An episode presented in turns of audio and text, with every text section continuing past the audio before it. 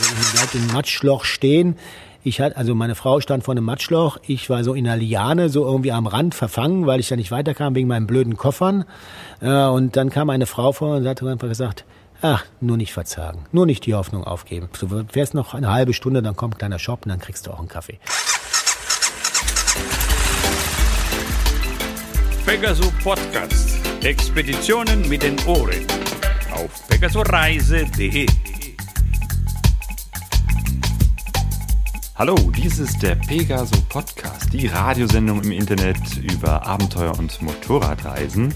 Ausgabe 62 im April 2014.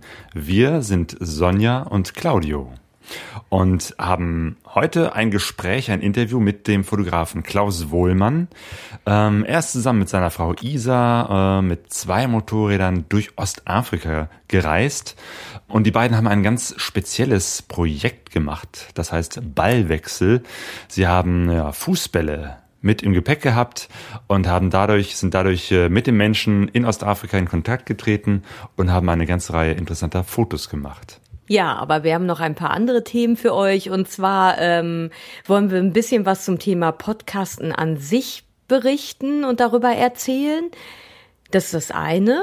Und dann geht's natürlich auch um unsere Sumatra-Reise, was so der Stand der Vorbereitung äh, ist. Da gibt's einiges zu erzählen. Und last but not least natürlich äh, das Thema, ja, Sonja macht Führerschein. Okay, wir beginnen mit dem Interview mit dem Klaus Wohlmann. Klaus Wohlmann, du bist zusammen mit deiner Frau Isa durch Afrika gefahren, auf zwei Motorrädern. Ähm, aber ihr habt etwas Besonderes gemacht, nämlich ihr hattet Gastgeschenke dabei, eine ganze Menge Fußbälle. Wie seid ihr auf eine Idee gekommen, eine Motorradreise mit Fußbällen zu machen? Ja, der, der, der Ursprung war eigentlich, dass wir über, eigentlich über die letzten vier Jahre durch Afrika reisen, eben mit diesen Motorrädern. Und wir haben immer Spielzeug fotografiert. Aber nicht nur einfach Spielzeug als Stillleben, sondern Spielzeug mit den Kindern, mit den Jugendlichen, die eben irgendwas Kreatives machen und was Neues erschaffen. Und über diese Idee dieses Spielzeugs kam eben auch unter anderem eben zu einer Ausstellung gekommen, eine Wanderausstellung, die dann letzten Endes irgendwann im Deutschen Sport- und Olympiamuseum letzten Jahres im November präsentiert wurde und da war das dann eben so aufgebaut, dass man eben das, die Sportaktivität im Spielzeug in den Vordergrund gesetzt hat. Ja, und dann kam die Idee, mein Gott, weil wir waren auch eben zum, zur, ähm, zur Afrikameisterschaften, also Fußball, die Cannes sozusagen, waren wir in Zentralafrika schon vor zwei Jahren. Und da haben wir eigentlich erstmal diese Fußballbegeisterung der Leute gesehen.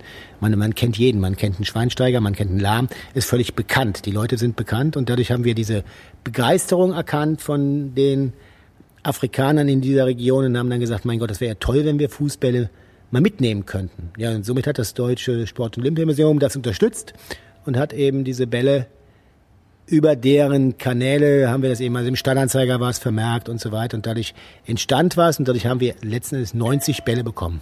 Genau. Du bist ähm, beruflich Fotograf. Das heißt, das ist, äh, war nicht deine erste ähm, Reise durch Afrika, sondern das hast du schon öfter gemacht und hast immer wieder Fotos gemacht und daraus dann Ausstellungen und teilweise auch schon richtige Konzepte gemacht, äh, wie du mit den Menschen in Kontakt trittst, um interessante Fotos zu machen. Genau. Also die, die, um ganz kurz auf die Historie einzugehen. Die erste Reise, die erste große Reise im Motorrad war 2006 von Köln bis Togo und zurück. Und da bin ich in die Begegnung gegangen über das Polaroid-Bild. Das heißt, also ich habe eine Polaroid-Kamera dabei gehabt und habe über die, das Polaroid-Bild, was ich denen eben geschenkt habe, konnte ich eben auch mein Bild machen und mit nach Hause nehmen. So begann es. Dann kam eine zweite Aktion, wo ich eben mit einer, äh, das ging, ging dann weiter 2009, letzten Endes bis heute, dass wir, also ich und meine Frau, mit dem Motorrad eine komplette Lichtanlage mitgenommen haben und dann eben Porträts gemacht haben, aber wo wir das Licht, also die Lichtquelle in den Hintergrund gesetzt haben und dadurch eben ja, eine ganz feine Silhouette äh, des Profils des Gesichts abgebildet haben. Das heißt also so ein komplett schwarzes Bild, wo eigentlich nur der Lichtschein durchkommt. Und das war eben auch ein gutes Konzept, in die Begegnung reinzugehen, weil man ja auch irgendwo was Besonderes hatte, weil die Idee dieses Projekts ist eben, dass man eben von der Hautfarbe weggeht, weil ist ja jeder schwarz, also der weiße schwarz, der gelbe schwarz, jeder schwarz und mhm. deswegen Schatten ist immer schwarz. Schatten ist immer schwarz, genau. Und daraus, das war eben, unter anderem habe ich also eben dort gearbeitet für das Bundesministerium letzten Endes und habe Projekte dokumentiert in West- und Zentralafrika.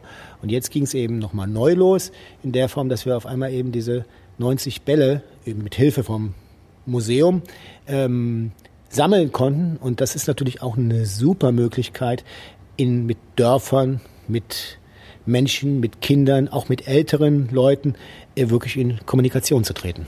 Mhm.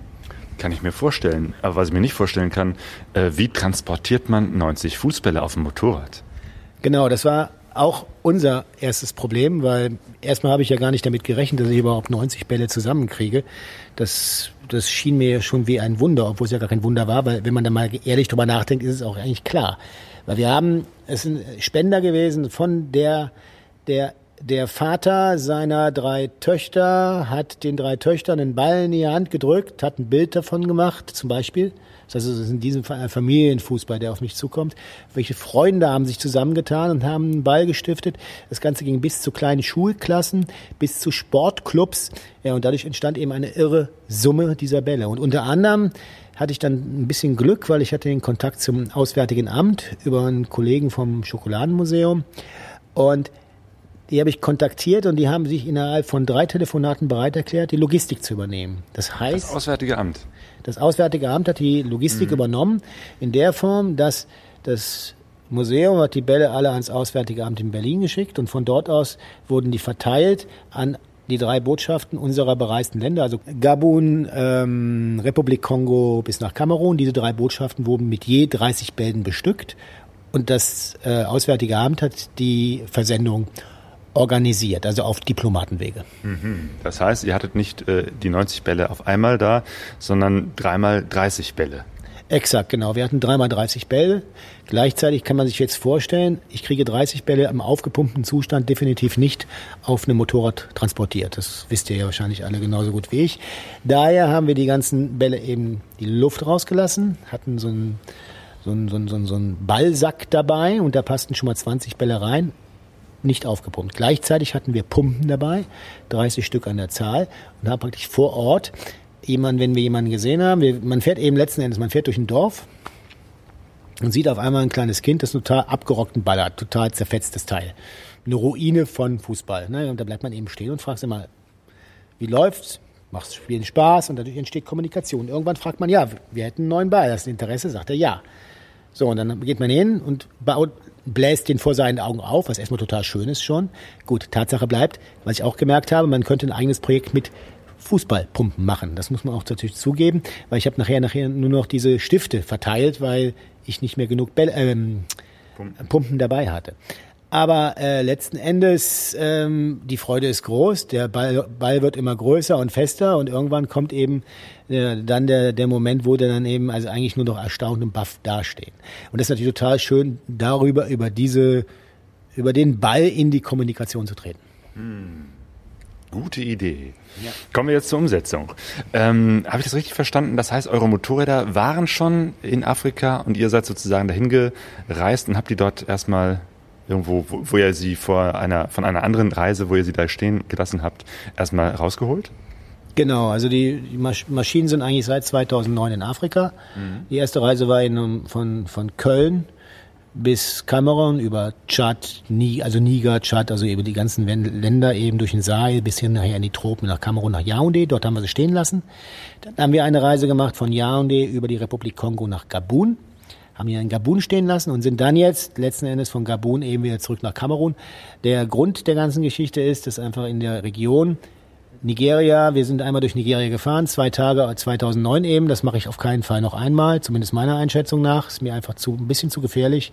Genau das Gleiche ist, dass es natürlich vor, vor 2009 noch nicht war, der Bürgerkrieg in Zentralafrika und gleichzeitig die Problematik in Kongo-Kinshasa, die uns dahin bewegt haben zu sagen, wir bleiben wieder in dieser Region und wiederholen eigentlich nochmal, also regional, diese Reise, die wir auch vorher, vor zwei Jahren eben schon mal gemacht haben. Okay, äh, Gabun war das, ne? Da, da standen die Motorräder? Genau, in Gabun, in Libreville waren die Maschinen geparkt. Was, Was noch? für Maschinen? Ah, genau. Das ist die Honda, also meine Frau fährt eine, fährt eine Honda Dominator und ich eine F650 GSDK. Wobei von, ich muss ganz ehrlich sagen, ich würde, wenn, wenn Sie mal die Entscheidung fällen und mit dem Motorrad durch Afrika fahren wollen, würde ich Ihnen eher die Dominator, auf jeden Fall ein Motorrad empfehlen, was eben keine Einspritzpumpe hat und was eben Vergasermotor, also was einen normalen Vergaser hat, weil einfach die Reparaturmöglichkeiten einfach, man ist in, auf, man ist auf sichererem Wege unterwegs. Oh, okay. Und trotzdem, die Maschinen haben beide eigentlich gut durchgehalten. Das Problem war eben nur, bei der, zum Beispiel bei der BMW, bei meiner BMW, das Hauptproblem war die Elektronik. Die Elektronik war definitiv ein Problem, angefangen von irgendwelchen Tieren, die sich da irgendwo eingenichtet haben, aber letzten Endes auch bis dahin, dass eben die Batterie falsch positioniert ist, die permanent am Wegkochen ist, weil die genau über den Motor sich befindet, was wiederum bestechend natürlich bei der F650 GSDK ist der Verbrauch, dass ich mit dreieinhalb Liter durch die Gegend fahre, während die Dominator viel mehr Benzin verbraucht. Also es gibt eben tausend Beweggründe, wo man da sich abstimmen sollte, aber trotzdem bleibt es dabei, dass eine Maschine mit äh, herkömmlicher Technik, ähm, vor, vor allem bei solchen Langstrecken, ja, wo wir ja, wir sind 30.000 Kilometer gefahren in diesen fünf Jahren, die Maschinen haben lang gestanden und die Langzeitschäden, die haben mich schon sehr beunruhigt, weil, also speziell bei der BMW, ich hatte nachher, also der Dämpfer, ich obwohl ich einen Wilberts-Dämpfer drin hatte, der war jetzt auch hinüber und der war, als ich abgestellt habe, war der nicht kaputt. Und das ist letzten Endes nur ein Standschaden geworden. Und dadurch mhm. haben wir dann auch leider entscheiden müssen, dass wir nach dieser Reise ähm, eben jetzt, also wir sind ja jetzt wieder gekommen, eben Mitte Februar und wir haben die Maschinen jetzt verkauft und werden jetzt wieder neu starten. Mhm. Okay, das heißt, äh, zwei Jahre rumstehen ist nicht gut für, für die Motorräder. Wie sahen die aus, als ihr die da rausgeholt habt? Ja gut, ich das also ich hatte einen Vorteil. Ich habe, als ich das Motorrad, es stand also bei einer Riesenschreinerei jetzt in Libreville und das Motorrad habe ich vorher komplett gereinigt, beide Motorräder komplett und ich habe die Kette dermaßen mit Fett beschmiert, äh, dass eben das Einzige, was nicht verrostet war, war die Kette. Und der Rest hatte total einen kompletten Flugrost bis hin zum Lenker. Alles war voll. Und das Problem ist eben, Libreville liegt an der Küste. Gleichzeitig bin ich in der Äquatornähe, also ich glaube, ich glaube 30 Kilometer nördlich vom Äquator. Gleichzeitig ist es eben das Salz vom Meer und gleichzeitig noch die äh, 90 Prozent Luftfeuchtigkeit, die diesen Maschinen einfach diesen Rest geben. Okay, aber diese Fahrt haben Sie dann doch durchgehalten.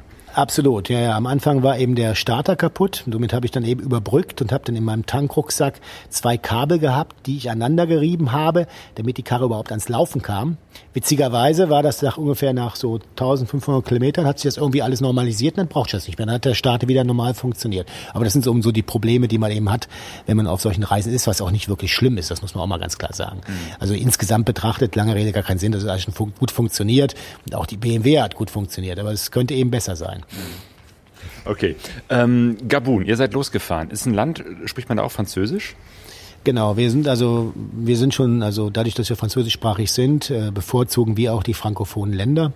Und in diesem Fall eben Gabun, genauso Republik Kongo und Kamerun sind französischsprachige Länder. Interessant war, dass diese Reise, die wir ja zwei Jahre zuvor schon mal gemacht haben und eine ähnliche Strecke abgefahren sind, äh, muss man sagen, dass diese Reise wiederum, obwohl die Strecken ja schon bekannt war, völlig anders waren als zwei Jahre zuvor. Weil man muss auch sagen, in Afrika verändert sich alles sehr, sehr schnell. Also zum Beispiel Infrastruktur. Die Straße, die vor zwei Jahren noch die totale Matsch- und Modderstraße war, ja, wo man also Schwierigkeiten hatte durchzukommen, war auf einmal asphaltiert, weil eben dadurch die Chinesen eben in den Regionen auf jeden Fall sehr aktiv sind und für die Infrastruktur sorgen. Dadurch wiederum sind auch das Stadtbild verändert sich, das Dorfbild, Dörfer verschwinden, neue Dörfer entstehen. Ja, es ist, ja, so. Hm, ja. Hat ihr direkt am Anfang auch die, die Fußbälle? Ja, wir haben in ähm, Libreville in Gabon die ersten Bälle abgeholt. Das waren knappe 20 Stück. Die haben wir eben auf den Motorräder, auf mein Motorrad, auf die BMW haben wir die äh, also drauf fixiert und sind eben losgefahren und hab, wie gesagt, wir sind dann gestoppt, irgendwo was gesehen, haben Ball gegeben. Und das Schöne war, ich hatte von den Spendern, also die den Ball ursprünglich eben hier uns gegeben haben, habe ich immer Bilder bekommen. Und dadurch habe ich ein Bild denen geben können. Also dadurch konnte ich den Ball in dem Sinne definieren, in Form von, der kommt von diesem, von dem, von der, diejenigen. Und dadurch konnte ich auch sagen, ja, jetzt muss ich natürlich auch ein Bild machen von euch, weil ansonsten kann ich ja dem Spender nicht zeigen, wer den, Bild, wer den Ballon bekommen hat.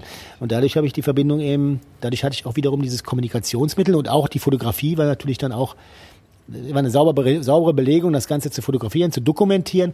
Und dadurch äh, entstand jetzt letzten Endes 60, nee, 70 Begegnungen, weil man muss dazu sagen, ich habe nicht alles geschafft, ich habe nicht alle Bälle übergeben können, aber dass ähm, die Botschaft oder das Konsulat in Brazzaville unterstützt das Projekt noch. Dann haben wir, wir haben nämlich einen Teil der Bälle dort gelassen und genauso die Kakao-Initiative in Kamerun, die auch nochmal, glaube ich, 15 Bälle haben, die eben wiederum an Kakaobauern verteilt werden. Ähm, aber vielleicht nochmal zu Gabun. Ähm, was ist das für ein Land? Wie, wie sieht's da aus? Was war so dein Eindruck? Gabun ist, ist ein Land, ähm, was wo es im Prinzip gibt's nur drei Hauptwege. Das ist einmal so eine Stichstraße, eben Stichstraße, die nach Libreville geht. Dann gibt's eine Straße in den Norden, die nach Kamerun, nach Yaoundé geht. Dann gibt's eine, die geht südlich Richtung Republik Kongo und dann gibt's noch eine schlechte Straße, die geht eben in Osten. Das ist eigentlich das, was an Infrastruktur, äh, was man, was an Infrastruktur da ist. Das Land hat unwahrscheinlich viele Nationalparks. Das Problem ist nur, die sind kaum erreichbar. Also für den, äh, also um dort einen Nationalpark zu besuchen, bedarf es ein wirkliches Abenteuer und da muss man sich schon fixieren darauf, dass man eben diesen Nationalpark auch besuchen möchte. Aber ich muss gestehen, wir sind haben eigentlich die Haupt die Hauptzeit unserer Reise haben wir in der Republik Kongo verbracht. Ähm, man muss schon sagen, Gabun ist auch ein, ein schnelles Land. Man merkt es zum Beispiel in der Form, wenn man durch Gabun reist, begegnet man sehr vielen Autos. Wenn man durch Republik Kongo reist, begegnet man mehr kleinen Mopeds. Und das hat einfach auch natürlich mit Wohlstand zu tun, auf der einen Seite, ähm, auf der anderen Seite aber auch mit Schnelligkeit. Also Gabun ist ein schnelleres Land in dem Sinne als die Republik Kongo. Hm. Okay, dann seid ihr in die Republik Kongo gefahren. Wie war es überhaupt mit Papieren? Brauchtet ihr da irgendwas für die Motorräder oder für euch? Äh, Visa? Wie, was, was benötigt man da? Äh, Visa ist klar, haben wir uns vorher besorgt, also, weil man, klar, man kann es auch vor Ort machen, aber das kostet natürlich auch Zeit und die mhm. Reise war jetzt sieben Wochen und dadurch war es irgendwie auch ein bisschen begrenzt und dadurch ist es keine Jahresreise gewesen. Dadurch haben wir die Visas eben vorher eben ich habe das aber organisiert, also es gibt ja Visa-Service und die haben das für mich gemacht. Ähm, das zum Thema Visas, natürlich für die Motorräder, ohne Carnet geht das nicht, also Carnet de Passage. Das Carnet hatte ich ja schon von der Reise, wo wir 2009 begonnen haben. Die einzige Problematik hier, vielleicht auch interessant für Sie, ist, dass in dem Raum, nach einem Jahr äh, muss man das dieses Carnet de Passage beim ADAC verlängern. Das kostet jedes Mal 170 Euro pro Carnet. Ist aber totaler Quatsch, weil vor Ort braucht das ja gar kein Mensch. Kein Mensch hat mich darauf angesprochen, dass mein Carnet seit fünf Jahren verfallen war. Also somit bin ich also mit meinem alten Carnet und habe mir jedes Mal diese 170 Euro geschenkt und bin mit meinem alten Carnet weitergefahren. Ich muss gestehen, ich weiß nicht, was hintenrum rauskommt, weil die Motorräder habe ich verkauft und das Carnet habe ich zerrissen. Also daher, ich habe eh diese 1500 Euro Geldeinlage, habe ich eh verloren. Ah, okay. Das heißt, die hättest du den nicht nochmal zurückholen können? Ach so, ah, die kriegst du ja nur zurück, wenn du das Motorrad hast. Genau, und dann hat mich letztens hier einer darauf aufmerksam gemacht, man hätte auch das Motorrad als Totalschaden deklarieren können und dann hätte man auch das Geld wieder zurückbekommen. Aber ich muss ganz ehrlich gestehen, das habe ich mir dann auch letzten Endes geschenkt, weil irgendwo, als wir die Maschinen jetzt verkauft haben, mir war wichtig eigentlich, dass ich demjenigen, der ich die, dem ich die verkaufe, dass es ein gutes Gefühl ist. Und das haben wir auch gewährleistet und dadurch ist alles okay. Okay. Ja, Republik Kongo. Ähm, es gibt ja die kleine Republik Kongo und die große Demokratische Republik Kongo von der man eigentlich immer nur schlimme Dinge hört, wie Bürgerkriege äh, und, und Elend und schlechte Infrastruktur. Was war so dein Eindruck jetzt von der Republik Kongo, Kongo-Brazzaville? Ne?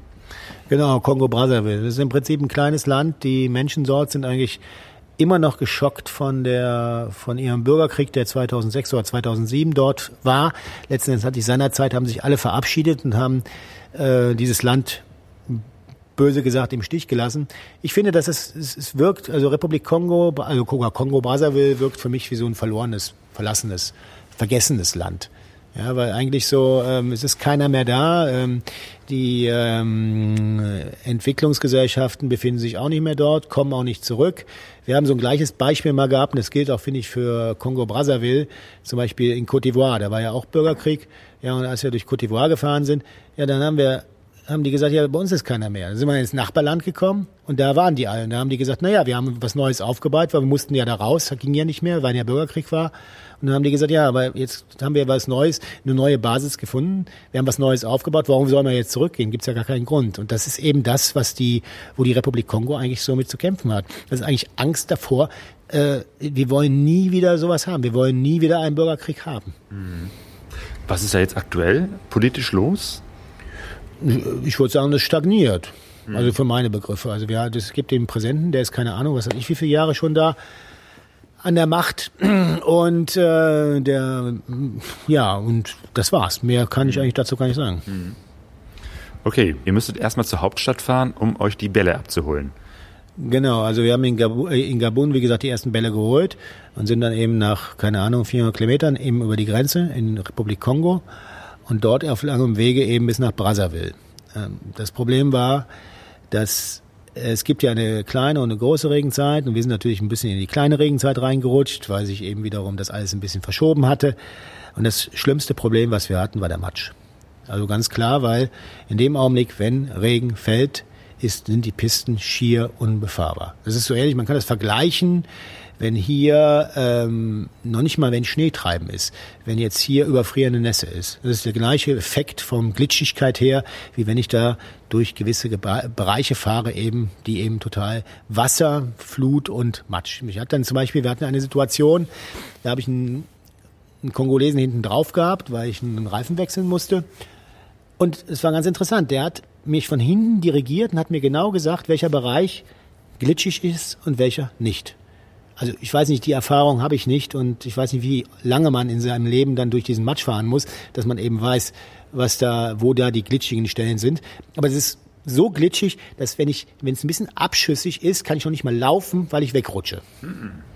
Und ihr seid ja durchgefahren, durchgeheizt oder ganz langsam oder wie?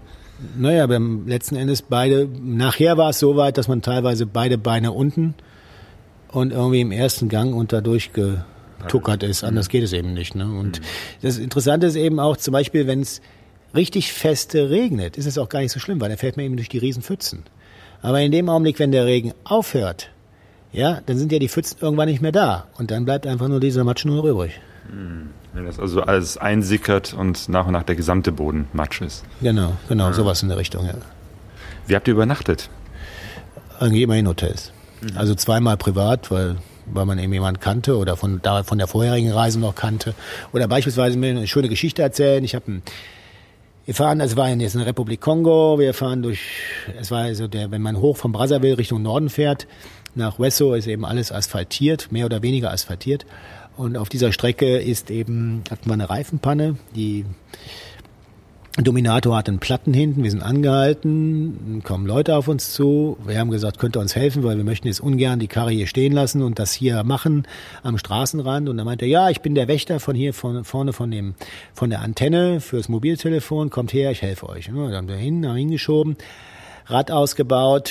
Der Kollege, sie waren zu zweit, gesagt, komm, ich helfe dir. Meine Frau habe ich da gelassen, also Isa habe ich da gelassen. Wir sind zu zweit in das nächste Dorf gefahren und haben eben dort diesen Reifen repariert, sind wir zurückgekommen. In der Zeit hatte so meine, die Isa mit dem Mann sich total freundlich unterhalten und war so ein schönes Thema war da unter anderem, der Mann hatte zum Beispiel drei Frauen, drei Ehefrauen und Isa hat natürlich war natürlich interessiert, wie funktioniert das? Und er hat eben gesagt, ja, ganz einfach. Äh, Ich meine, jede, alle vier Tage wechsle ich eben. Das ist ja okay. Es ist ja, und dann hat er, und dann hat er was ganz Schönes gesagt. Er hat gesagt, das Wichtigste eigentlich ist, dass man an, dass man den anderen einfach so akzeptiert, wie er ist. Und das ist genau der Punkt. Genauso wie er nicht verstehen konnte. Wir haben ihm erklärt, wo wir mit dem Motorrad überall lang gefahren sind. Das Einzige, was er dazu gesagt hat, da habt ihr aber ganz schön viel Benzin verbraucht. Das heißt mit anderen Worten eigentlich, dass man eben genauso er sagt einfach, gut, die brauchen eben dieses Benzin, verbrauchen das und machen ihre Reise. Punkt. Aber deswegen bewerten die es nicht. Und deswegen kann ich auch nicht bewerten, wenn derjenige irgendwie drei Frauen hat. Und das sind so schöne Geschichten. Und daraus entstand zum Beispiel dann, dass wir irgendwann gefragt haben, sag mal, deine Familie, wie viele Kinder hast du? Eins. Ah, acht Stück. Sag mal, haben deine Kinder eigentlich einen Fußball? Und er sagte, nee, Fußball habe ich nicht. Da sage ich, okay, dann sag deiner Frau oder deinen Frauen Bescheid, wir kommen morgen vorbei. Weil wir sind, haben die eh übernächt, genächtigt da im Hotel letzten Endes. Und sind am nächsten Morgen bei ihm zur Familie und haben ihm seiner Familie einen Ball gegeben. Schön. Und immer mit diesem, äh, ihr zeigt das Foto, von wem der Ball ist, übergebt den Ball und macht dann wiederum Fotos von denen, wie sie den Ball entgegennehmen. Genau, also immer, im Prinzip immer eigentlich dieser Ablauf. Andere Geschichte zum Beispiel, wir hatten vor, vor zwei Jahren damals sind wir eben von, also diese, diese Wesso-Brazzaville-Schiene sind wir eben gefahren, aber genau in die andere Richtung. Und es gibt ja ein Gebiet, da ist auch ein Nationalpark in der Nähe. Da gibt es eben noch das Thema mit Wildtieren, dass man eben nachts nicht fahren soll, weil eben dann auch die Elefanten kommen könnten und die eben dann die Sicherheit nicht wirklich fördern. Und da sind wir in ein kleines Dorf reingekommen. Die haben uns gesagt, wir sollten nicht weiterfahren, wir sollten übernachten. Das haben wir gemacht seinerzeit, haben dann eben unser einfach nur so ein Moskitonetz aufgestellt. Und dann ein Mann hat gehumpelt. Wir haben ihn irgendwann gefragt, was hast du denn? Und er hatte eine Verbrennung. Also weil er sich mit dem Moped auf die Nase gelegt hat. Die Verbrennung war eben total schon, also ja, es sah einfach nicht schön aus, sagen wir mal so. Ja, und dann haben wir gesagt, okay, alles klar, weil das Problem war, die Infrastruktur dort war dramatisch. Der kam gar nicht in das nächste Dorf und das kostete wiederum Geld und der Arzt kostet auch wieder Geld, das Geld war nicht da. Also haben wir gesagt, okay, wir können uns am nächsten Tag gerne in Makwa ist der Ort, also direkt am Äquator, treffen. Wir warten dort einen Tag. Wenn du kommst, fangen wir mit, gehen wir mit dem Doktor und werden das eben dann wieder schön machen. Es hat auch genauso, ist es auch passiert und wir sind dann zwei Jahre auf der anderen Richtung gekommen, genau an diesem Dorf wieder vorbei. Und der war auch da. Und der sieht uns, springt, also springt aus seinem, das sind so Überdach, Überdächer, springt also da auf die Straße, freudig begrüßt uns und zeigt sofort, also weil Isa war damals die Initiatorin der ganzen Geschichte, weil sie hat das eben auch gesehen und äh, zeigt dann eben erstmal Isa sein Bein, wie schön es verheilt ist und geht auf einmal weg und kommt eine Viertelstunde später wieder und überreicht Isa fünf Pakete Kekse. Er meine, und das sind einfach so Begegnungen, die haben dann schon so eine Intensität und das ist so stark, weil es geht ja nicht ums Geld, es geht diese, diese Kraft überhaupt, diese fünf Pakete Kekse. Ja, das ist ja schon ein großer, äh, ja, das ist schon ein großes Ding, ein irre, ein irres Entgegenkommen, ein tolles Geschenk von dem Mann. Gut, wir haben natürlich, womit, womit haben wir natürlich reagiert? Wieder mit einem Ballon. ja. Ja, wie ist das überhaupt? Ähm als doch ziemlich reicher Mensch aus Europa äh, so vielen Menschen zu begegnen, äh, die vergleichsweise so arm sind. Ja, es ist ja eben, wir haben ja damals diese Spielzeugausstellung, habe ich ja auch schon gemacht und die ist nicht aus der aus den aus dem Punkt äh, geboren worden, um die um die Armut zu präsentieren, sondern eigentlich dieses Spielzeug ist eigentlich für mich die Kreativität.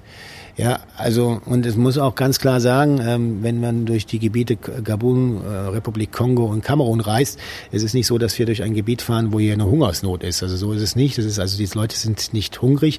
Natürlich haben sie nicht den Wohlstand, den wir hier zu sehen haben. Und jetzt könnte man natürlich auch sagen, ja, du fährst als Weißer mit einem Fußball durch die Gegend und schmeißt die Fußbälle von Bord und das findest du dann gut. Na, muss ich ganz ehrlich sagen, um das direkt mal vorwegzunehmen wenn es ist eine Frage, wie ich etwas übergebe. Das heißt, wenn ich natürlich, wie ich habe auch schon mal gehört, dass es sowas existiert, dass Leute irgendwas wirklich aus den Fenstern rausschmeißen, habe ich auch schon gehört und sogar schon mal gesehen. Äh, aber ich bleibe stehen, ich steige von meinem Motorrad ab, ich gehe in die Kommunikation und dann, ich muss es schon gestehen, das ist eine Frage der Sympathie. Ja, und wenn mir dieses Dorf oder dieser Mensch sympathisch vorkommt in der Kommunikation, dann biete ich ihn einen Ball an. Das ist also eine Frage, wie ich damit umgehe. Und außerdem präsentiere ich ja einen Ball, den ich einfach nicht irgendwie in einem Projekt, dass ich tausend Bälle habe und die muss ich jetzt irgendwie einem neuen Besitzer geben, sondern ich habe ja auch die Verantwortung gegen die, gegenüber dem kleinen Spender. Das heißt, ich möchte heute da stehen und sagen, hey, Person hast dich, was weiß ich, Hans Günther oder was, hat mir den Ball gegeben. Ich möchte auch sauber dastehen. Und Hans Günther sagen, ich kann also heute genau sagen, wer diesen Ball bekommen hat und kann zu jedem Ballwechsel eine genaue Geschichte erzählen. Es geht also um die Begegnung mit den Menschen. Absolut. Und wie ist das dann mit den Übernachtungen? Wie ist das mit dem Essen? Ja, also mit den Übernachtungen ist relativ einfach. In jeder etwas größeren Stadt gibt es letzten Endes kleine Hotels oder kleine Aubergen. Also das ist überhaupt kein Problem. Das hat zwar jetzt nichts mit dem Standard hier zu tun, auch logisch, aber es ist völlig ausreichend und sicher und in Ordnung. Also ganz klar. Für mich ist es, muss ich sagen, wenn ich so eine Strecke fahre und zum Beispiel an, an diesem Ballwechseln mehr als zwei, drei Stück am Tag sind einfach nicht zu machen, weil das muss schon, das zieht schon eine unglaubliche Energie. Und für mich ist es so, dass ich eben nachts auch eine Klimatisierung brauche, um wieder Power zu bekommen oder Kraft zu bekommen, am nächsten Tag meine Reise wieder zu machen. Also ich bin nicht derjenige, der jetzt hier mich irgendwie in, abends dann umsonst irgendwo in den Busch schlägt und da irgendwie billig übernachtet, weil er kein Geld hat. Das ist nicht mein Weg. Meine Ab also mein Weg der Reise ist eigentlich, eben wenn ich reise, muss ich auch die Kohle haben, da letzten Endes in einem Hotel übernachten können. So ist es zumindest mal für meine Begriffe. Lebensmittel, meine, es gibt letzten Endes an europäischen Gerichten, es ist immer letzten Endes Reis und Huhn oder Huhn und Reis und dann gibt's eben nochmal ab und zu gibt's noch was, ein bisschen Fleisch oder es gibt eben, ja, Maniok. Also das Problem ist, dass also meine, die Krönung meines Essens war Maniok mit einer Büchse Sardinen. Das war so, wenn man also eben wirklich Hunger hat, dann geht auch das. Aber letzten Endes, also die Leute, denen ihre Haupt, ein Hauptnahrungsmittel ist eben Maniok. Es wird auch eben entsprechend dann eben ähm, deponiert und in vielfacher Form. Es gibt es also schmaler, ein bisschen breiter, das gibt es trocken, das gibt es gekocht, was weiß ich. Äh, das muss ich ganz ehrlich sein, das ist nicht mein Gericht, das muss ich einfach zugeben. Also und dann endet man manchmal natürlich auch mit ähm, Waschkerie, also so ein Weichkäse und Brot. Kann natürlich passieren. Ja, genau, das gibt es glaube ich überall in den französischen Ländern, ne? Waschkerie, genau. dieser, dieser Streichkäse. Und, und Maniokmehl, da machen, machen die auch so, so, eine, so, so eine weiße, klebrige Matsche daraus. Das kenne ich so aus, aus Kenia. Ugali nennt man das da, aber ich glaube, das gibt es in ganz Afrika irgendwie so ein ja, sattmachendes, aber uns Europäer nicht unbedingt gut schmeckende Pampe. Ja, das gut schmeckende Pampe ist einfach, das ist, das ist, es ist nicht mein Gericht. Es gibt mhm. ja vielleicht auch Leute, die es mögen, aber es ist nicht mein Gericht. Ja. Demokratische Republik Kongo, gibt es da noch was zu erzählen? Ähm, doch, es gibt was Schönes zu erzählen. Es gibt, äh, wir sind dann von Wesso, ja, sind wir eben gefahren bis nach Yaoundé. Und das ist eigentlich so eine Strecke, die geht die ganze Zeit eben an der Grenze zwischen ähm, Kamerun und Republik Kongo entlang. Vor zwei Jahren sind wir die Strecke in eine andere Richtung gefahren und haben da gebraucht für 60 Kilometer zwei Tage.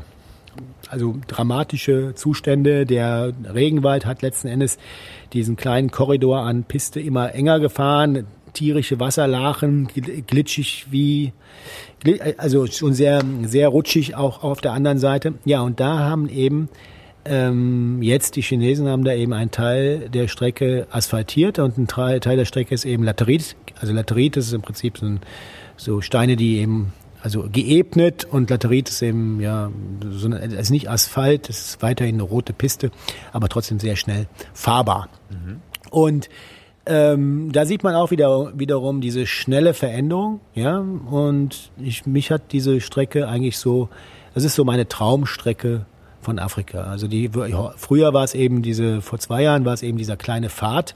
Also man bleibt im Matschloch stehen. Ich hatte, also meine Frau stand vor einem Matschloch. Ich war so in einer Liane, so irgendwie am Rand verfangen, weil ich da nicht weiterkam wegen meinen blöden Koffern. Und dann kam eine Frau vor und hat einfach gesagt, Ach, nur nicht verzagen, nur nicht die Hoffnung aufgeben. Du fährst noch eine halbe Stunde, dann kommt ein kleiner Shop und dann kriegst du auch einen Kaffee. Und das sind natürlich so Begegnungen, die auch sehr nett sind. Und da zeigt man wieder, sieht man wieder, schlechte Infrastruktur heißt auch zusammenhalten. Ja, in dem Augenblick, wenn Asphalt ist, genauso, wenn ich in Deutschland fahre, ich fahre auf der Autobahn, da erlebe ich nichts. Ich fahre die kleine Landstraße, erlebe ich was. Das ist im Prinzip genau das gleiche Prinzip. Und da ist es eben so, dass eben aber trotzdem dieser Charme immer noch geblieben ist. Ja, beispielsweise, das ist auch im Titelbild vom meinem Buch Ballwechsel wird das also, das kommt jetzt bald raus, wird auch, wird man dann sehen, dass eben eine, wir bleiben stehen, Kinder kommen an uns vorbei, das war eine Lateritpiste und wir haben also, die kamen vom Feld, ne? Also ein Teil kam vom Feld, Teil aus der Schule. Ja, und wir haben einfach von Weitem gefragt, sag mal, habt ihr eigentlich einen Fußball? Naja, und dann hatten die alle so Knüppel dabei, weil sie eben auch Brennholz gesucht haben schmeißen alles weg und haben sich tierisch gefreut über diesen Fußball, haben nachher natürlich wieder alles eingesammelt und sind dann stolz eben ähm, in ihr Dorf weitergelaufen und da gibt's eben so ein schönes Bild, wo die, wo diese Jugendlichen eben den, so eine rote Piste entlang gehen und nochmal diesen Ball hochhalten, nochmal zurückwinken. Und da sieht man eben einfach, was man mit so einem Ball auch letzten Endes erreichen, was das für schöne Begegnungen auch sind. Hm. Jo, das dritte Land war Kamerun. Schon wieder ein Land, über das ich kaum etwas weiß. Was, äh, wie würdest du kurz Kamerun beschreiben? Äh, Kamerun ist eigentlich interessant, weil es alle, also ich finde das Hauptthema an Kamerun ist, dass es eben vom Sahel bis in den Regenwald geht. Weil eben alles abgebildet ist, weil es im Norden eben so ein Zipfel geht, der geht ja fast an den Tschadsee. Und dadurch hat natürlich Kamerun so eine Vielseitigkeit, abgesehen davon, dass es noch ein Hochgebirge gibt im Mount Kamerun. Ähm, und dann gibt es noch eine sehr schöne Küste. Also es ist im Prinzip für alles, für alles was zu haben. In dieser, auf dieser Reise war es natürlich so, dass wir eben Kamerun eigentlich nur in dem im Süden war, in Yaoundé waren, gut in Yaoundé. Also ich liebe die Stadt. Ich war vor 2000 äh, acht war ich über einen Monat nur in Yaoundé, habe auch einen Freund da, der dort lebt, den wir auch wieder besucht haben. Habe natürlich auch dadurch eine Möglichkeit, in so eine Riesenmetropole einzutauchen und eben, ähm, ja, wenn man mit jemandem zusammen ist, natürlich immer eine ganz andere Geschichte, als wenn ich auf reinen Touristenwegen da, keine Ahnung, äh, durch die Gegend ziehe. Ich meine, ist, diese Großstädte sind ja nicht so wie Paris, ja, wo man so ein äh, wo man so einen Reiseführer kauft und dann eben ein zum anderen abfährt und sich anschaut. Das sind eben, das sind eben Städte, die, die pulsieren, ja, und das ist eigentlich, eigentlich auch nur möglich, solche Städte zu besuchen, wenn man entsprechenden Kontakt hat oder jemand an seiner Seite hat. Kamerun ist nochmal zusammengefasst, vielschichtig, hat eigentlich eine sehr gute Infrastruktur, französischsprachig, ist immer noch also unwahrscheinlich viele Mopeds da, die durch die Gegend fahren.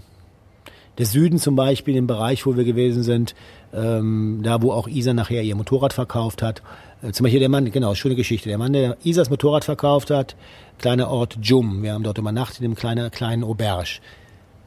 Wir haben, er fragte, ist das Motorrad zu verkaufen? Da war aber Isas Motorrad schon total hinüber und fuhr kaum noch. Ja, weil eben alles total verstopft war und es ist eben irgendwann, es war nötig, irgendwas zu tun. Wir hätten investieren müssen. Da hat Isa eben gesagt, ja, wir können, hat eben einen günstigen Preis gemacht. Und da hat er gesagt, okay, mache ich. Und dann meinte er, ähm, dann ich kann dir jetzt aber jetzt die Hälfte geben, die andere Hälfte schicke ich dir dann per äh, Money Transfer. Dann haben wir gesagt, okay, machen wir. Warum nicht? Weil letzten Endes wieder Sympathie. Gut, und dann haben wir mit seinem Sohn, er hat uns eingeladen, wir haben bei ihm gegessen und sein Sohn äh, war dann auch noch äh, Fußball-Jeck. Und dann haben wir ihm erzählt, ja, wir haben keine Bälle mehr. Wir hatten ja alle Bälle auf der Tour nämlich vergeben und wir waren, mussten nach Yaoundé, um die neuen Bälle eben bei der Botschaft abzuholen. Und dann haben wir gesagt, okay, aber dann komm doch einfach nach Yaoundé, dann treffen wir uns eben wieder und dann kriegst du auch die restlichen Bälle. Und das war toll, es war unglaublich zuverlässig. Erstmal hat der Mann auf den Termin per SMS mich informiert, dass er das Geld überwiesen hat, also eben per Money-Transfer versendet oh, hat. Das hat er also auch wirklich gemacht. Ja, ja, also überhaupt völlig korrekt ja. abgelaufen. Und dann hat er gesagt, okay, wir treffen uns wieder. Er kam also nach Yaoundé dann gefahren. Ein Teil der Strecke hat er natürlich mit der Honda zurückgelegt. Die fuhr inzwischen natürlich wieder perfekt, war auch klar. Und dann haben wir eben einen Ball eben für seinen Sohn gegeben. Und dann hatten wir aber noch kleine Handbälle dabei. Und dann haben wir eben, weil er hatte so ganz kleine Kinder, und dann haben wir gesagt, auch für seine kleinen Kinder haben wir einen Ball dabei. Das ist ein Handball. Und dann hatte er in einem Dorf, wo wir auch schon mal waren, hatte er so eine kleine Auberge. Das war eben der Besitzer von dieser Auberge. Dann haben wir für dieses kleine Dorf auch noch einen Ball übergeben. Somit war es also dann letzten Endes ein Ball für ein Dorf, ein Ball für eine Equipe und ein Ball für die Familie. Hm. Jo, Kamerun. Das heißt, da wart ihr ähm, im Süden unterwegs. Ist es da eher ländlich, eher städtisch? Eher ländlich. Ist eigentlich, ist man, ich muss gestehen, also eigentlich die ganzen afrikanischen Länder, wo ich gereist bin, sind eher ländliche Regionen und es gibt eben Stadtmetropolen. Und das ist, gilt natürlich auch für Kamerun irgendwo. Hm. Kamerun, meine ich bin jetzt dreimal in Kamerun gewesen. Ja, also ich finde immer noch immer den Sahel immer noch am schönsten, wobei die Tropen auch ihren Charme haben. Ich finde alles hat immer seinen Charme. Jedes Land hat irgendwo seine Kraft, seine Energie, seine Besonderes.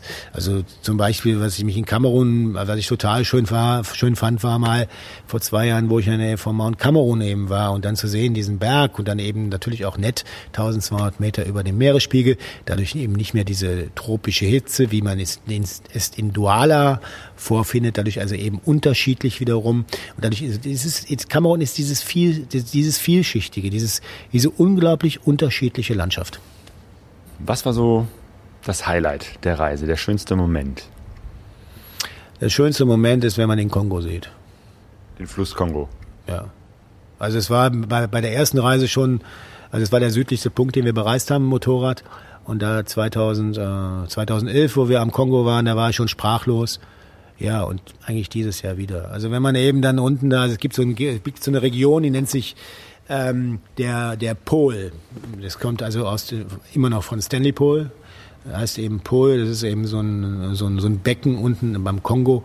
Wenn man durch diese Region fährt, dann ist schon, ja, ist schon was Großes. Und wenn auf einmal dann dieser Riesenfluss vor einem liegt, ja, also der eben, was weiß ich, keine Ahnung, viermal so breit ist wieder rein und der an einer bestimmten Stelle wirkt der wie ein See, ja, also das ist schon, ja, wenn man an dem Ufer steht, sage ich, das ist eigentlich das Schönste, was ich gesehen habe.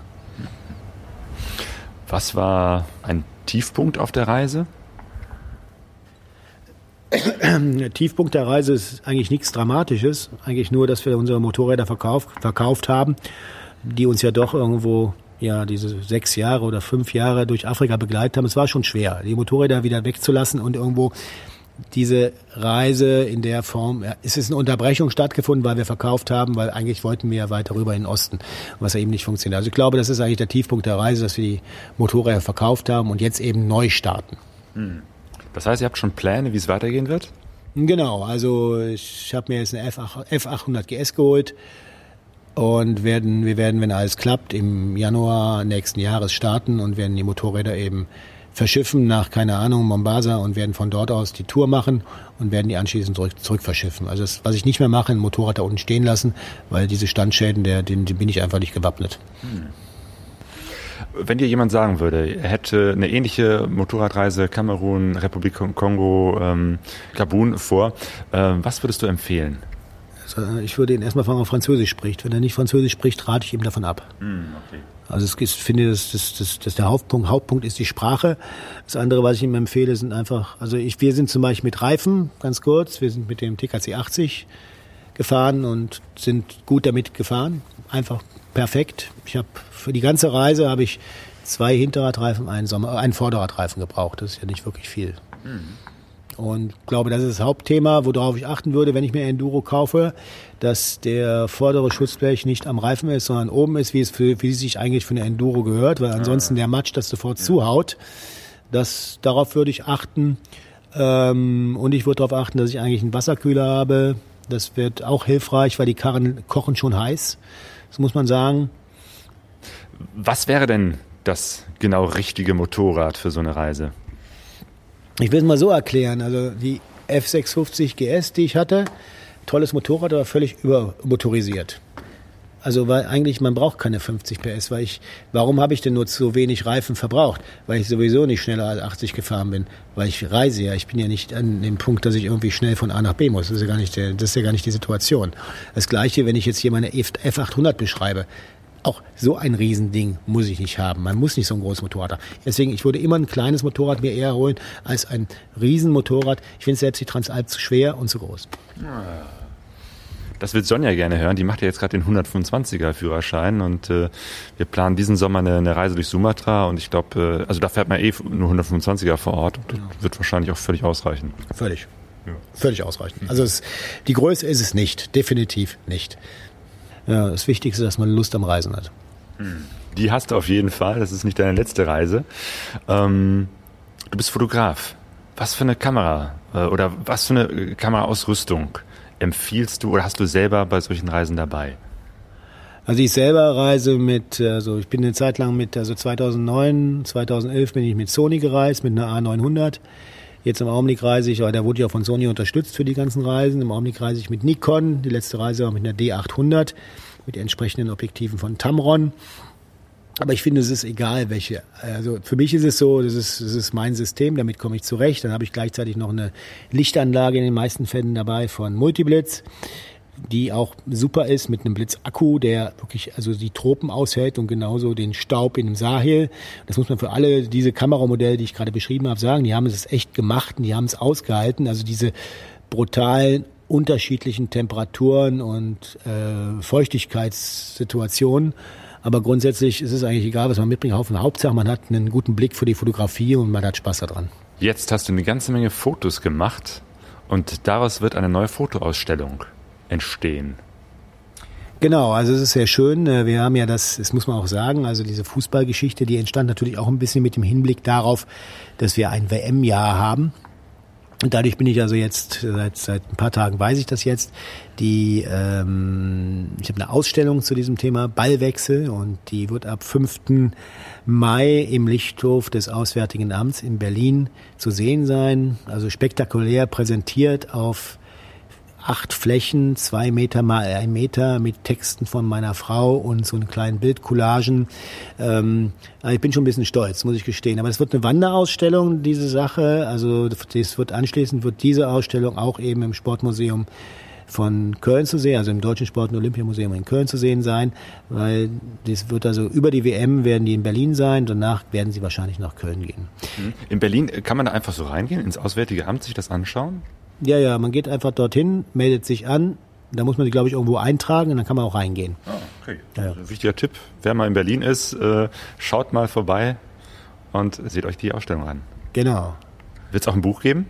Auf jeden Fall, auf jeden Fall. Also auf mein, über meine Webseite immer einsehbar. Es wird also zur Eröffnung zum 5. Mai wird der Bildband fertig sein und ist eben über, meine, über, meinen, über meinen Namen findbar wird bei Amazon eben vertrieben werden und über meine Internetseite. Mhm. Jo, ich bin sehr gespannt auf die Fotos, ich freue mich schon auf die Ausstellung und ja, spätestens äh, wenn die Ausstellung unterwegs ist hier in Köln, vielleicht auch demnächst mal in Duisburg in der Karawane. Würde mich freuen, dann sehen wir uns wieder. Gerne, recht herzlichen Dank. Jo. Pegasus Reisen.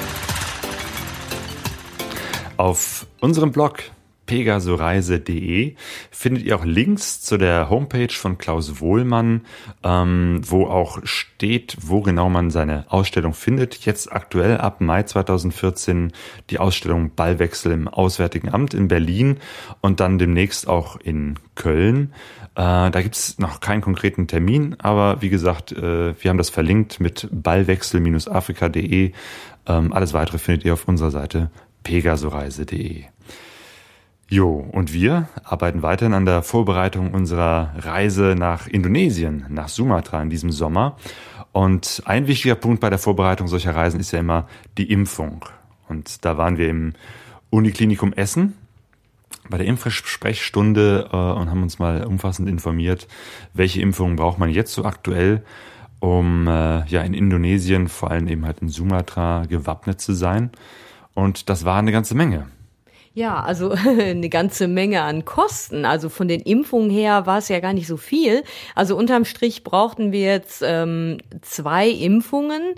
Äh, und zwar war das Tollwut und japanische Enzephalitis. Also ähm, da hatte ich vorher nie von gehört. Aber gut, wir sind jetzt dagegen geimpft. Okay, das waren jetzt ein paar Impftermine. Also das waren so ähm, ja, Impfetappen praktisch. Ne? Das, die ein, das eine war zweimal und das andere war dreimal. Deshalb waren wir auch öfters da im Uniklinikum. Ähm, aber insgesamt halt nur zwei Impfungen. Und ähm, für da, drei. Ich, ich brauchte noch die Masern ja. ums Röteln. Ja, Masern, Mumps, Röteln, genau, diese, ach, diese Standardimpfung. Naja, egal, ich brauche die auch noch, aber ich mache das dann bei meinem Hausarzt. Da ist ja. es nämlich nicht so teuer. Aber apropos teuer, da kommen wir ja gleich noch äh, äh, nämlich zu, weil ich habe da nämlich ganz schön mit den Ohren geschlackert. Also ich mir war schon bewusst, dass so Impfungen jetzt mal nicht eben für 10 Euro zu haben sind, aber dass da am Ende eine Summe von über 800 Euro für uns beide zustande kommt, äh, damit habe ich dann doch nicht gerechnet. Und ich glaube, so die ähm, naja, diese Assistentin und der Arzt, die haben das dann auch so mitgekriegt und sagten, ja, ähm, also dieses Entsetzen in meinen Augen und haben dann gesagt, ja, ähm, wir sollten auf jeden Fall mal bei unseren Krankenkassen nachhorchen, äh, eigentlich würden die standardgemäß äh, nichts übernehmen, ähm, weil das eben keine ähm, Impfungen sind, die von der STIKO, also Ständige Impfkommission, empfohlen werden.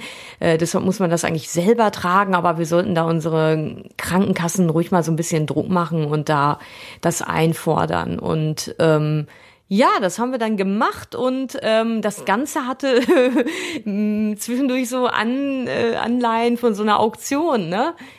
Ja, ähm, ich kann, weiß gar nicht mehr, wie ich das früher so gemacht habe mit der Finanzierung, ja. weil ich kann mich nicht erinnern, dass ich jemals äh, wirklich eine Verhandlung geführt habe mit meiner Krankenkasse. Ich dachte nee. immer, entweder es wird bezahlt oder es wird nicht bezahlt. Ja, aber Peng. du hast das doch beruflich, genau wie ich. Also ich hatte zum Beispiel meine ähm, Gelbfieber und Hepat nee, Hepatitis-Impfung hatte ich ähm, äh, im Uniklinikum gekriegt. Äh, da hatte ich nämlich ein Anerkennungsjahr gemacht und da habe ich, haben die das dann praktisch ähm, in Anführungszeichen unentgeltlich gemacht. Das heißt, ich hatte die einfach über die Arbeit und musste die deshalb nicht bezahlen. Genau, ich äh, habe auch schon so manche Reisen für meinen Arbeitgeber gemacht.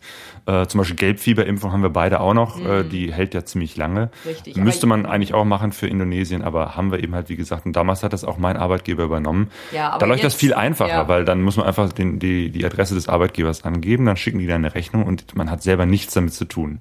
Jetzt ist es aber so, ja. diese Reise äh, müssen wir halt selber bezahlen.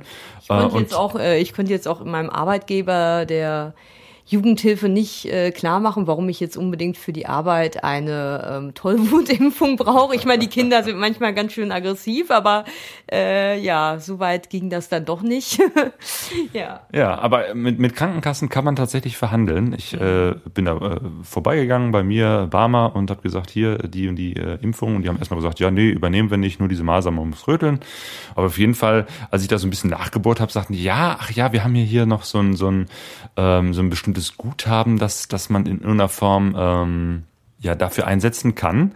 Ähm, und ja, dann machen wir noch ein Angebot hier äh, für 200 Euro, äh, übernehmen wir das. So, und dann ja, habe ich zumindest die Hälfte meiner Kosten mhm. äh, hat die Krankenkasse übernommen. Ja, und, und dann bin ich zu meiner Krankenkasse äh, gegangen, beziehungsweise ich habe da angerufen, der DRK, und äh, da ist das eigentlich so ähnlich abgelaufen. Also ich habe das so runtergebetet, ja, ich habe hier Tollwut und japanische Enzephalitis, habe mich impfen lassen, wie sieht's denn aus mit der Übernahme der Kosten? Und dann hatte natürlich der Mitarbeiter auch erstmal gesagt, ja, nee, das ist ja nicht von der äh, ständigen Impfkommission empfohlen, also übernehmen wir da auch nichts.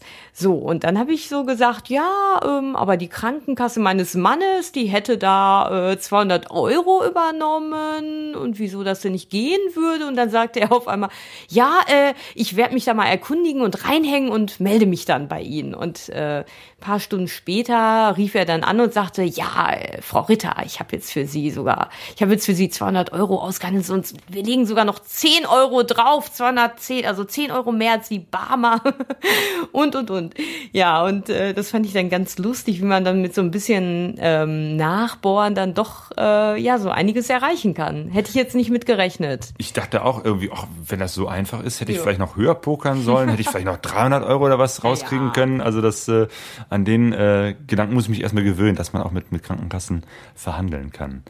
Ja. Jo, eine weitere Geschichte, die wir auch noch brauchen oder die du brauchst für unsere Sumatra-Reise, ist äh, der Motorradführerschein. Ja. Wie sieht's denn da aus? Ja, also streng genommen bräuch, brauche ich ihn ja nicht äh, wirklich, aber das war ja so die Idee dabei. Und ähm, ja, das letzte Mal habe ich ähm, davon berichtet, als wir auf der Messe Motorräder waren. Ne? Das war ja Anfang, das weiß ich gar nicht. Das war im März. Im März, richtig, ja. ne? Und das war ja kurz vor meiner ersten praktischen Stunde. Ähm, und ja, seitdem hat sich ganz schön viel ereignet. Und zwar ähm, ich hatte ja eigentlich bei, beim letzten Mal schon von einem Tiefpunkt äh, berichtet und jetzt gab es noch einen zweiten Tiefpunkt. Das ist immer aufregend. Ja, es ist, das ist typisch Sonja. Bei mir ist es immer aufregend. Es kann nicht einfach nur mal einfach sein. Nee, es muss immer so ein bisschen kompliziert sein. Nee, es ist so, ich hatte ähm, bei einer Fahrschule angefangen. Ähm, dann hat sich herausgestellt, wie gesagt, dass der Fahrlehrer, den ich haben wollte, auf einmal jetzt nicht mehr Zeit hatte, sondern seine Schwester. Und bei der wollte ich das eigentlich nicht machen. So, und dann gab es aber erstmal keine andere Möglichkeit und ich habe gedacht, komm, dann äh, gebe ich uns jetzt eine Chance, äh, dann versuche ich das einfach mal bei ihr. So, und dann ähm, hatte ich auch sechs Stunden bei ihr und äh, das war von Anfang an aber nicht unter einem glücklichen Stern. Also sie war ähm, auch diejenige, bei der ich Probe gesessen habe bei dem Motorrad und hat da direkt ja schon gesagt, ja, nee, ähm, eigentlich äh, würden die das nicht mehr machen, wenn eine Fahrschülerin oder ein Fahrschüler nicht ganz auf dem Boden kommt. Hat aber äh, trotzdem mit mir angefangen, auf einem kleinen 125er Motorrad dann Unterricht, äh, äh, mir Unterricht zu geben. Und irgendwie hatte ich aber von Anfang an das Gefühl, die ist so skeptisch. Und ähm, ja, und dann hat sie mich auch vier Stunden auf einem Parkplatz immer Kreise üben äh, lassen. Und ich war total frustriert, weil irgendwie klappte das bei mir dann auch nicht so gut mit den Kreisen äh, rechts rum. Da hatte ich dann irgendwie so eine Hemmung und irgendwie ähm, hat sie dann immer gesagt, nee, also ich kann dich jetzt nicht auf die Straße lassen, weil äh, ich sehe schon, ich weiß schon, wo das hinführt, wenn du das dann nicht mit denen hinkriegst, mit den Kuh, mit den Kreisen, dann landest du natürlich nachher auf dem auf dem Bürgersteig und fährst jemanden um und zu meiner eigenen Unsicherheit kam ihre Unsicherheit und das war sehr unglückselig, weil mich beeinflusst sowas dann halt. Also ich brauche eher jemanden, der sagt, nee, komm Mädel, du packst das, ja, pff, so. Und ich hatte, ja, und sie war da irgendwie irgendwie sehr unsicher und ich habe dann Kreise geübt, dann klappte das nicht so. Dann habe ich noch mit dem Fahrrad zu Hause geübt immer und dachte immer so, Mensch, ey, das muss doch jetzt klappen. Und dachte schon, Mensch, ich bin echt irgendwie zu doof, ich krieg das nicht hin. Ja, und, und das, dann, obwohl du ja eigentlich schon vorher ganz ja. viel mit der kleinen Simson herumgefahren bist. Es ist ja nicht so, dass du zum ersten ja. Mal irgendwie mit Motorrad durch die Gegend fährst, sondern du hast ja schon vorher mit der kleinen 50 Kubikmaschine äh, so ja durch die Gegend gefahren. Richtig, aber dieses Vertrauen, was ich also mit der Simsom gewonnen hatte, dass ich da äh, von Hattingen nach Essen hin und zurück äh, das schaffe, ohne dass irgendwas passiert, Also es war äh, nach der vierten Stunde total weg. Ich hatte das Gefühl, boah, ich bin zu doof, Kreise zu fahren. Ich kann noch niemals hier einen Kreis fahren. Wie soll ich das denn schaffen, überhaupt jetzt hier mit dem Motorrad äh, durch die Gegend zu fahren? Also ich war so total demoralisiert. Und nach der vierten Stunde hat sie dann gesagt, komm jetzt auf die Straße. Und dann weiß ich noch, dass ich total auf einmal so einen Auftrieb gekriegt hatte und dachte, yeah, jetzt geht's ja endlich los. Und fand eigentlich auch selber, dass ich das ganz gut gemacht habe und ja, ich war so ein bisschen vorsichtig und so ein bisschen zögerlich, aber äh, das waren zwei Stunden im im ja im Straßenverkehr, die meiner Ansicht nach eigentlich ja die waren okay.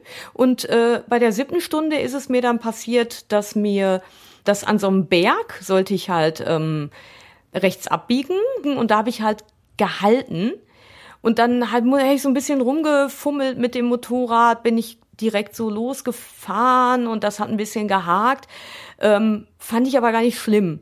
Ne? Also ich musste ja in die Straße irgendwie eingucken und äh, sie wollte aber, dass ich direkt in die Straße reinfahre, ohne zu halten. Und dann hat sie mich halt wieder auf diesen Parkplatz geleitet und da war bei mir, ging bei mir so eine Schublade runter. Dann sollte ich nämlich wieder Kreise fahren. Und da war ich so frustriert, weil ich dachte, oh, jetzt schickt sie mich wieder zurück, zurück auf Null, wieder auf diesen Parkplatz, obwohl doch gar nichts Schlimmes passiert ist. Meine Güte, ich habe am Berg einfach ein bisschen mit dem Motorrad rumgeorgelt, aber das war doch nicht schlimm. Ja, und dann war ich so frustriert und dann ist mir das Motorrad hingefahren, äh, gefallen bei Schrittgeschwindigkeit, weil ich irgendwie so demoralisiert war. Ähm, also nicht mit Absicht, ne? Aber irgendwie ähm, war der. Ja, es passiert halt. Ne? Ja, und dann ist sie ausgestiegen und hat gesagt, so, jetzt geht's nicht mehr weiter. Das ist passiert, weil du zu klein bist.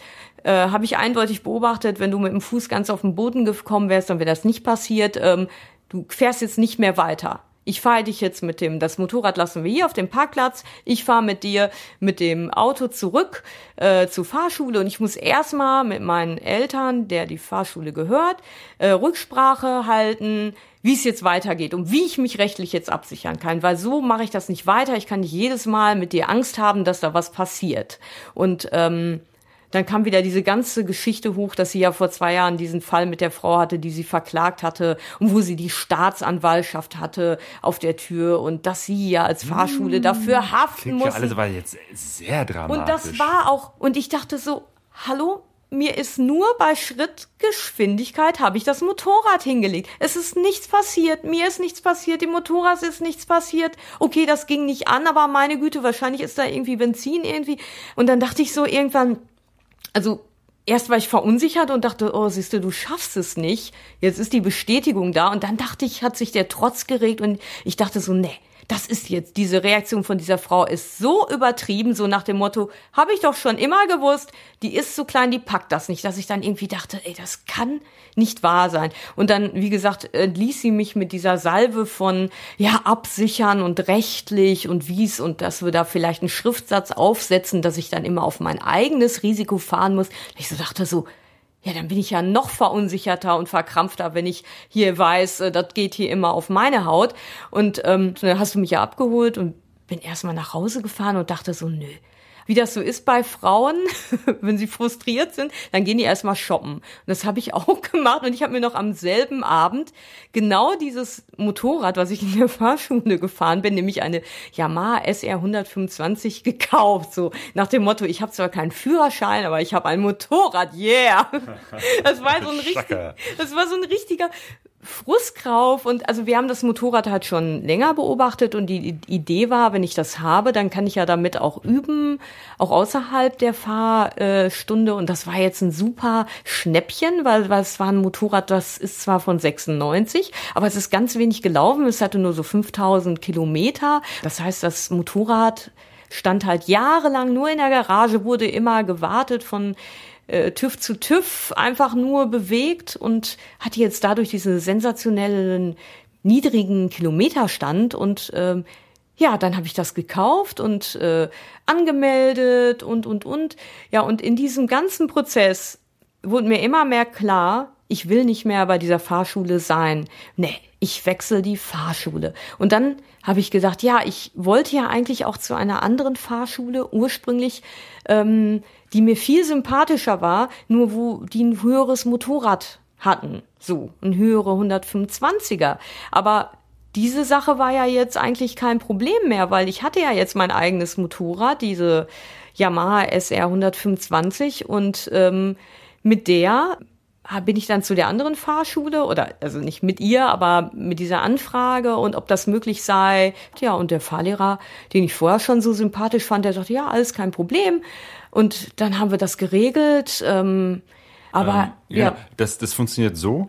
Ähm, mhm. Du kannst mit deinem eigenen Fahrsch ja. mit deinem eigenen Fahrzeug, mit deinem eigenen Moped äh, ja. den, den Unterricht nehmen. Ja. Ähm, du meldest das erstmal ganz normal bei dir an, also es ist jetzt mhm. über dich äh, angemeldet und versichert.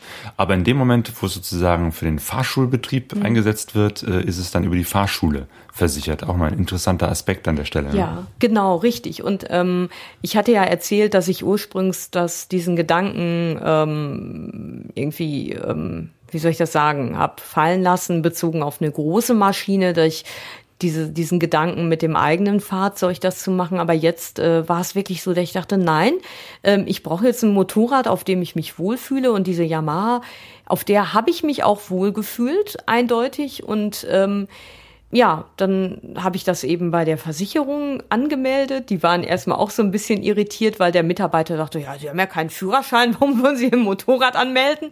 Ähm, das ist eine Sonderregelung, die wirklich sehr selten genutzt wird, aber sie kann genutzt werden. Und ähm, das Schöne ist, ich kann jetzt halt auch äh, nebenbei mit dem Claudio zum Übungsplatz fahren und kann da meine Runden drehen. Das haben wir jetzt auch schon ein paar Mal gemacht und das hat wirklich, wirklich geholfen, weil ich hatte ähm, als dann bei den ersten äh, Malen, wo ich mit Claudio so geübt habe, dann war das auch so, dann hat das mit den Kreisen nicht geklappt, da habe ich mich nicht getraut, dann ist sie mir sogar hingefallen und ich dachte so, oh nee, jetzt geht's gar nicht.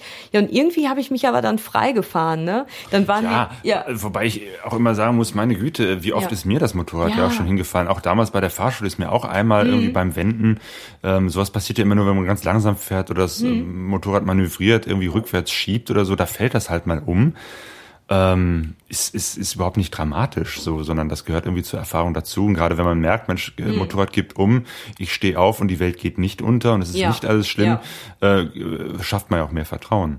und äh, meine Güte, also du hast ja schon vorher mit der mit der mhm. Simson mhm. geübt und äh, genau diese Erfahrungen sind jetzt wieder da. Also du fährst Motorrad und alles ist gut. Ja, richtig. Aber ich bin halt irgendwie ein Mensch. Äh, also A, bin ich eher so ein Mensch, der sich nicht so viel zutraut. Das ist eher so. Ich äh, sage eher so, oh, oh, oh, das schaffe ich nicht. Während andere sagen, ja, Führerschein hier in vier Wochen, ist alles kein Problem. So bin ich halt nicht. Das akzeptiere ich auch. Und es ist für mich schon auch, äh, spielt eine Rolle, mehr vielleicht als bei anderen, dieses, dass ich halt mir die Person, die mir das beibringt, wie die so drauf ist. Und ähm, ja, und es ist jetzt so, ich hatte jetzt am Donnerstag meine erste Fahrstunde bei dem neuen Fahrlehrer, bei der neuen Fahrschule. Und das war für mich jetzt echt so eine, ja, so ein, so ein Erweckungserlebnis, weil ich hatte vorher ja auch fleißig geübt mit dem Claudio, aber jetzt bei der Fahrstunde war das echt super, weil der neue Fahrlehrer, der hat sofort gesagt, ja, wir, hier, du fährst jetzt direkt im Verkehr und hat dann Slalom und ähm, Ausweichübungen und ja, alles Mögliche probiert und meinte am Ende so, ja, nee, ich kann überhaupt nicht meckern, das war doch gut. Ne, und dann dachte ich, ja, super. ja, also nee, ich denke mal, das wird jetzt was. Ja, ich habe jetzt ein gutes Gefühl. Ja, habe ich gar keinen Zweifel dran. Cool. Ja. ja. Lange Geschichte. Ja, ja, ja. Äh, ich überlege gerade, drei Monate haben wir noch, äh, bis unser Abenteuer Sumatra losgeht. Ja, ja. Und äh, dann schauen wir einfach mal. Genau, aber ich, ich will mir jetzt bewusst angewöhnen, dass ich ähm, immer nur auf den Moment gucke, weil wenn ich jetzt schon wieder sage, oh, ich muss das, ich muss das jetzt schaffen, dann baue ich wieder so einen Druck auf und das ist nicht gut für mich, deshalb gucke ich jetzt von Stunde zu Stunde und auf das, was ich in dem Moment erreiche und ja, notfalls schaffe ich es halt nicht vorher. Also möchte ich zwar und versuche ich auch, aber ich mache mir jetzt damit jetzt keinen Druck. Genau, notfalls machen wir es so, wie wir es all ja. die Reisen bisher auch gemacht haben, zu zweit auf einem Motorrad. Auch das ist möglich. Ähm, ja. Also es ist, äh, ja, es ist ein schönes Bus, ja. muss aber nicht sein. Wir machen die Reise auf jeden Fall, egal äh, wie genau. das vorher ausgeht. Ja. Genau, von daher, es, es bleibt weiterhin spannend, bleibt Ja. weiterhin dran. Ähm, und wie ihr weiterhin auch dranbleiben könnt, haben wir kürzlich in unserem Blog Pegaso-Reise beschrieben, nämlich wie das funktioniert, einen Podcast zu abonnieren. Das ist ja immer noch so eine Geschichte, die relativ äh, unbekannt ist. Äh, man kann äh, auch einen Podcast ähnlich abonnieren, wie man Videos bei YouTube abonniert, nur dass es nicht so leicht geht. Äh, und weil das eben halt äh, nicht so viele Menschen machen oder nicht so bekannt ist, ähm, habe ich nochmal eine ganz ausführliche Beschreibung oder zwei Beschreibungen ins Netz gestellt. Nämlich zum einen, da hatte nämlich äh, die äh, Elke in ihrem Brief, die hat uns zweimal angemeldet und mal so nachgefragt und erzählt, dass sie uns, den Pegaso Podcast, immer so beim Autofahren hört. Interessanterweise mit der Bemerkung, äh, dass äh, wir dadurch eben halt auch äh, ja, CO2 einsparen, weil sie jetzt ganz viel entspannter Auto fährt, seitdem sie den Podcast währenddessen hört. Yeah. Der Pegaso Podcast ist umweltfreundlich. genau. Bisher hat sie das so gemacht, dass sie einfach ähm, die Folgen heruntergeladen hat und das MP3 äh, auf den Stick gepackt hat und den Stick eben halt ins Autoradio. Äh, nur das hat irgendwie aus irgendwelchen technischen Gründen immer die, die Reihenfolge der Folgen ein bisschen durcheinander gewirbelt. Ist nicht weiter schlimm, weil jede Folge unseres Podcasts ist ja für sich stehend, aber ähm, genau, man, man kann uns ja eben halt auch hören, oder ich höre zum Beispiel eben halt viel in der Bahn mit äh, über, das, über mein iPad äh, Podcasts und äh, das mache ich mit einer App. Und ja, wenn man ein iPad oder ein iPhone hat, geht das mit der App Podcasts. Die kostet nichts, kann man sich runterladen. Äh, Oder wenn man ein Android-Telefon hat, geht das mit einer App, die heißt Antenna Pod.